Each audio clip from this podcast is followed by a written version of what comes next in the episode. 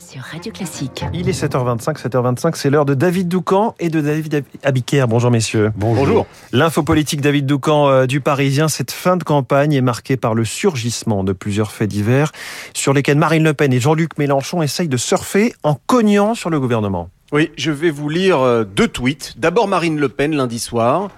Clandestin, condamné pour violence conjugale, récidiviste, sans emploi, la mise en cause dans des affaires de piqûre à la seringue, cocher toutes les cases pour être renvoyé chez lui. L'inaction de Gérald Darmanin est patente. Et bien sûr, euh, les tweets de Jean-Luc Mélenchon ce week-end. Encore un abus de pouvoir inacceptable, la peine de mort pour un refus d'obtempérer, le préfet approuve, le ministre félicite, la honte c'est quand?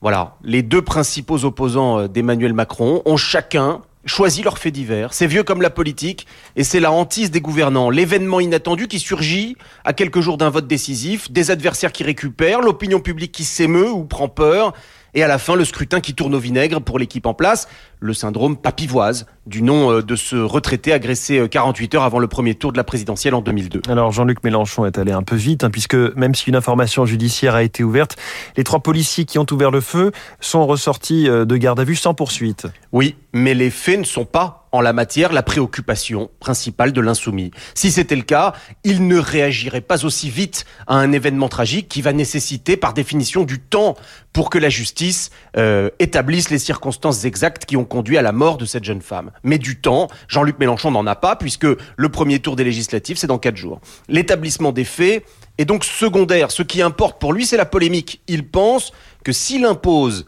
le débat sur l'usage de la force par la police, alors cela lui sera profitable. Pourquoi? Parce que c'est un objet ultra mobilisateur pour sa base électorale. Or, son enjeu n'est pas tant de convaincre des électeurs indécis, mais surtout de s'assurer que ceux qui ont voté pour lui en avril se déplacent bien en juin. En cognant aussi fort et en généralisant sur une police qui tue, je le cite, il parle à sa base. Les législatives, plus encore que la présidentielle, sont affaires de mobilisation. L'info politique de David Doucan à lire également chaque matin dans le journal Le Parisien. David Abiker, les titres de la presse à la une ce matin, pension de retraite et maison de retraite. Après Orpea, Corian fait face à la justice. 30 familles déposent plainte aujourd'hui contre le numéro 1 des EHPAD en France. C'est la une du Parisien aujourd'hui en France. Euh, quant aux retraites, eh bien, les pensions de retraite revalorisées de 4%, c'est le gros titre des échos. Le gouvernement lâche du lest à quelques jours des législatives. Le Figaro, les échos alternatives économiques s'intéressent au programme de Jean-Luc Mélenchon, un projet inquiétant pour le Figaro, des grosses ficelles pour l'opinion, un entretien décryptage avec l'insoumis pour alternatives économiques.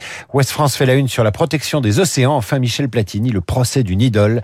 C'est la une du Télégramme et de l'Est républicain. Merci David Abiker. À tout à l'heure, 8h30 pour la revue de presse complète. Ce sera avec Renaud Blanc. Bonjour Renaud. Bonjour François. La matinale de Radio Classique continue avec vous. Votre invité ce matin Alain Boer, professeur de criminologie, spécialiste des questions de justice et de police. Une police qui tue, hein, ce sont, vous le savez, les mots de Jean-Luc Mélenchon. On en parlait à l'instant avec David Doucan.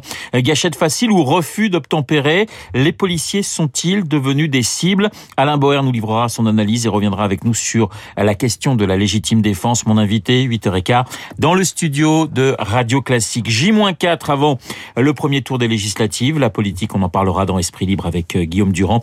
Euh, Guillaume qui recevra Nicolas Barret des Échos et Bruno Jeudi euh, de Paris Match, Esprit Libre, juste après la revue de presse de David, de David Abiker. Nous sommes mercredi et le mercredi c'est cinéma avec Bruno Kras, le 7e art dans les spécialistes dans une dizaine de minutes au programme des films français, argentins et japonais. Mais en attendant le cinéma.